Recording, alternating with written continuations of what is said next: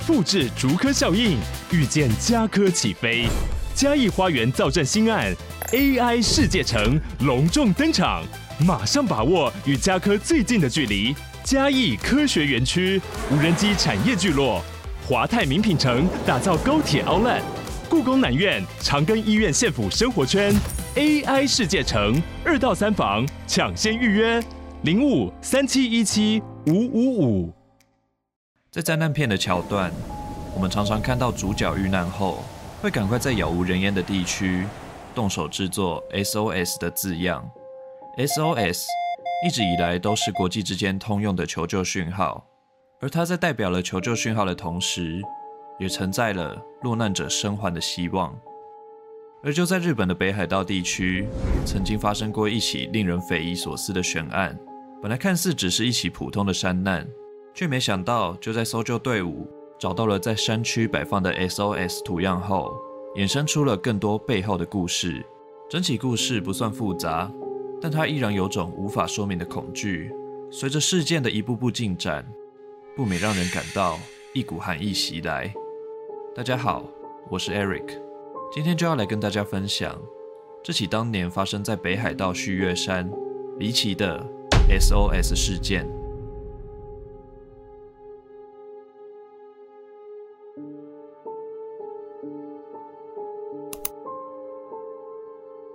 时间来到一九八九年的七月，这时候的日本正值夏季，在北海道的旭月山，山上的积雪消融，不仅风景漂亮，更适合来一场登山之旅。来往的登山客络绎不绝，这其中也包含了两名登山爱好者森井和藤田。森井和藤田来自东京，是同一家公司的员工，他们两人都喜欢爬山。所以趁着周末假期相约来到北海道，唯一的目标就是登上这座旭月山。在七月二十二日，藤田和森井两人跟其他登山客一样，先在山脚下的温泉旅馆休息一夜，准备隔天上午踏上征途。在旅馆内，他们跟其他的背包客有说有笑，讨论着以前登山的事迹，一同期待明天的到来。但是令所有人没想到的是，第二天上午，原本晴朗的天空却突然下起倾盆大雨。为了安全起见，大多数的登山客都取消了这次的登山计划。毕竟这场雨势非常巨大，要是不熟悉山况，很有可能遭遇危险。不过森井和藤田两人坚持要出发，毕竟大老远从东京来到北海道，加上他们对自己的登山经验有充足的把握。认为这场雨只是暂时的，只要到了中午就会停止了。两人便决定进入旭月山。不过，也许两人并没有想到，短时间的大量降雨造成的连锁反应，不仅带来了小型土石流，导致地面湿滑。雪上加霜的是，降雨之后山区温度急速下降，在入夜后甚至会降到摄氏零度左右。要是因为夏季而错估气温，没有带上保暖衣物的登山客，甚至可能会有失温的情况发生。而这一天，薛山下的雨一整天都没有停过。森井和藤田一开始在山脚，陆陆续续看见有登山客取消计划，回头避雨。继续往上爬后，他们却已经看不见其他登山客的人影。但是现在想回头，已经来不及了，因为雨势带来的雾气。在山区可以说是伸手不见五指，在朦胧中，两人彻底迷失了方向，手机也失去了讯号。幸运的是，到了晚上六点，温泉旅馆的老板眼看森井和藤田没有归来，便马上拨通了报警电话。警方在获报后，则立刻组织了救援队伍。不过因为晚上视线不佳，搜救人员决定明天早上再开始救援行动。七月二十四日的清晨，救援队出发，沿着登山的路线一路搜寻。他们沿路走到山顶，却都没有见到森井和藤田的身影。直升机在空中来回盘旋，也没有看见两人的痕迹。搜救行动一度陷入了僵局。就在搜救队推测两人会不会遭遇不测时，一名搜救队员突然想到，旭月山上有一块很重要的石头，因为外形酷似保险柜。也被当地人称作金库岩，这块石头也被登山客口耳相传，用来判断登山路径。只要沿着金库岩走，就会是正确的路线。但巧合的是，近年来因为土石冲刷，出现了另一颗石头，跟真正的金库岩长得十分类似，却不偏不倚掉在了另一条路线上。那名搜救队员推测，森井和藤田很有可能是被这颗假金库岩带偏了。于是循着这条线索，搜救队开始往另一条路线搜寻，也通知在山顶的直升机跟他们一同前往。终于到了下午一点，飞行员获得了一个巨大发现，让这场搜救行动迎来了曙光。那是一个巨大的 SOS 标志，遇难人员应该就在附近。飞行员一方面感到喜悦，呼叫地面的搜救人员，一方面也为标志的大小感到疑惑，因为从飞行的高度向下看，这个标志是如此的清晰可见，也说明了这个标志的巨大程度。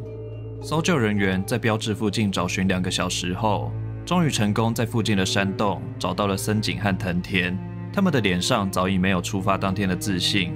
显得狼狈不堪，也幸好他们没有受伤，只是单纯的体力透支而已。在直升机上的森井和藤田一边狂啃着面包，一边感谢搜救队员的帮助。飞行员也笑着表示，要是没有那个巨大的 SOS 标志，恐怕没有那么容易找到他们。他们的求救信号制作得太好了。不过森井和藤田接着回答的，却让搜救队员的脸上失去笑容，因为他们一脸疑惑地说。从来没有制作，也从来没有见到过这个 SOS 标志。森井和藤田所说的话，让搜救队员大吃一惊。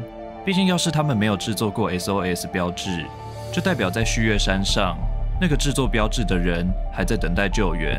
不过，因为天色已晚，救援队决定先把森井和藤田带回，明天再继续救援行动。到了七月二十五日的早上，警方继续派出搜救队，搭配直升机一同前往标志附近调查，他们却没有找到任何人影。直到傍晚，地面人员终于在标志附近的沼泽地当中发现了一具遗体。这具遗体看上去非常娇小，也已经腐烂多年。摆放在一旁的还有一个背包，背包内除了生活用品之外，放着几卷录音带、录音机和一本漫画。救援人员不免感到遗憾，看来这个 SOS 标志并没有为这名罹难者带来救援的希望。不过，就在深入调查后，会发现这具遗体带来了许多疑点。虽然看似只是另一起普通的山难，但事情却远没有表面上的那么简单。由于遗体十分娇小，警方一度以为死者是女性，直到最后鉴定结果出炉后。才判定死者为男性 A 型血，在比对身份后，确认这副骸骨是五年前失踪的来自爱知县的二十五岁男子。由于没有挣扎的痕迹，警方初步排除了他杀的可能性。值得一提的小插曲是，要是你以中文查询 SOS 事件，通常会找到这位罹难者叫做森田胜彦，但要是你以英文查询，则会发现他叫做 Kenji Iwamura 岩村健次。不过，根据日本官方的记载，警方从来都没有发布过这名罹难者的名字。不过，以下为了方便称呼，就先以他的血型 A 先生来称呼他。那么，回到主题，A 先生生前曾经在一家汽车配件厂上班。根据同事的回忆，他性格内向，不怎么爱说话，也没什么朋友。但他特别喜欢动漫作品，是个不折不扣的御宅族。如果 A 先生是个宅男，为何会踏上这场登山之旅呢？是单纯的心血来潮，最后被困山中，或者是有其他的原因吗？警方也针对背包里的录音带进行播放，录音带中是 A 先生录下的各种动画主题曲，包含了当时热门的动画《超时空要塞》还有《鲁邦三世》在其中。但是，当播放到其中一卷的最后两分十七秒时，所有在场的人都震惊了，只听见录音机上传来了一名男子的求救声。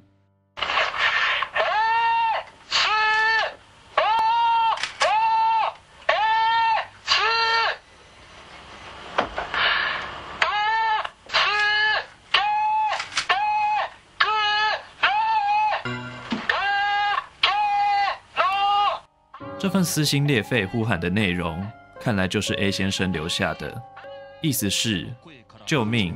我被困在山崖下，无法走动。地点就是最初遇到直升机的地方。草太深了，我无法往前走，请把我从这里吊上去。这里也留下了令人深思的地方。第一个是 A 先生录下这段讯息的原因为何？第二点是发现遗体的沼泽地与 A 先生描述的资讯似乎也有落差。遇到直升机的地方究竟是在哪里呢？前面这些疑点非常值得探讨，在当时也衍生出了许多说法。例如，就有一种说法是，会录音的原因是因为 A 先生被困山区时，曾经遇到过救援直升机，在对直升机呼救时，A 先生不小心按下了录音按钮所录下的。也有人猜测 A 先生当时已经受伤，难以发出声音，所以在准备好后按下按钮，一共录了好几次，一字一字的把求救讯息间断录下，并用录音机播放出来，希望有人听见。不过，录音机的声音在山野间可以说是非常的小声，能因此得救的几率恐怕是微乎其微。不过，还有最重要的一点，就是那个神秘的 SOS 标志。根据地面人员的测量，这个标志的长度为十八公尺，宽度则是五公尺，由十九根滑树的树干搭建而成，树干的直径为十到十五厘米。都是在附近生长，可以就近取得的材料，但是树干的折断处有刀斧砍伐的痕迹，同时所有的分枝和树叶都被砍去，显示出制作 SOS 标志的人是位具有相当野外求生经验的登山客。更令人匪夷所思的是，这个标志凭 A 先生一个人的力量跟背包内的物品，绝对没办法搭建出来。就算真的有办法，A 先生有精力搭建这些。却没办法另寻道路下山吗？最后加上当年也没有其他登山客失踪的记录，代表除了 A 先生之外，就没有别人可以搭建这个标志了。这个 SOS 标志可以说是充满了谜团。有一种最有力的说法是，这个标志不是 A 先生制作的，而是当年的某个登山集团也被假的金库岩给误导，受困在此。为了等待救援，他们立刻分工合作。制作出了巨大且工整的 SOS 标志，但是他们在制作完后，却发现了周围有一处河流，只要沿着河流往下，就可以顺利到达山脚下的村落，最后有惊无险地回到了文明社会。那个 SOS 标志也早已被他们抛在脑后，这样也就可以解释为什么当年没有其他起获得通报的失踪案件了。但这起 SOS 事件因为录音档的公开，在当时轰动了日本，却始终没有人出现承认这个巨大的标志是出自自己之手。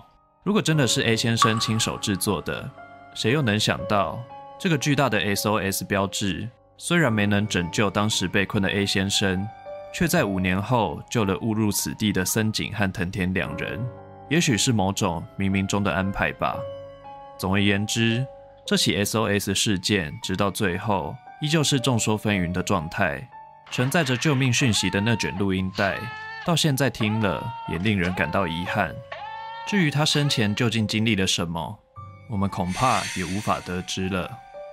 网络上还有许多关于这起事件的论点，不晓得你对于这起事件有什么想法呢？欢迎跟我分享你的看法。那么今天的故事就分享到这里。如果你喜欢这次的故事，想看更多这类型的影片，别忘了订阅下水道先生的频道，我是 Eric，谢谢你看到这，我们下次见喽，拜拜。